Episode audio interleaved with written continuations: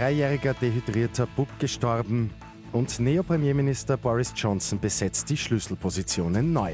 Immer zehn Minuten früher informiert. 88.6 Die Nachrichten. Im Studio Christian Fritz. Im LKH Graz ist ein dreijähriger Bub gestorben, der Montagnachmittag im heißen Auto seiner Eltern gefunden wurde. Der Bub war nach dem Mittagessen bei seinen Großeltern unbemerkt in das Auto geklettert. Im überhitzten Wagen ist er dann eingeschlafen.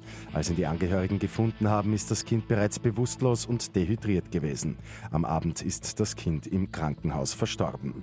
Und damit noch einmal eine Warnung. Bei der aktuellen Hitzewelle ist es für Kinder, aber auch für Tiere höchst lebensgefährlich. Schon wenige Minuten im Auto können zu Dehydrierung oder wie in diesem tragischen Fall auch zum Tod führen.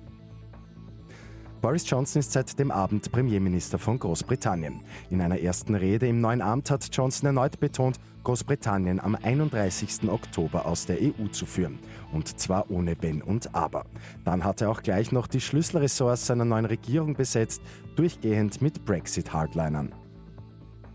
Um rund 1,4 Millionen Euro geht es am Sonntag bei Lotto 6 aus 45. Da wartet dann ein Jackpot. Am Abend hat kein Spielteilnehmer folgende sechs Richtigen erraten. 4, 6, 7, 29, 30, 37, Zusatzzahl 16. Die Angaben sind ohne Gewähr.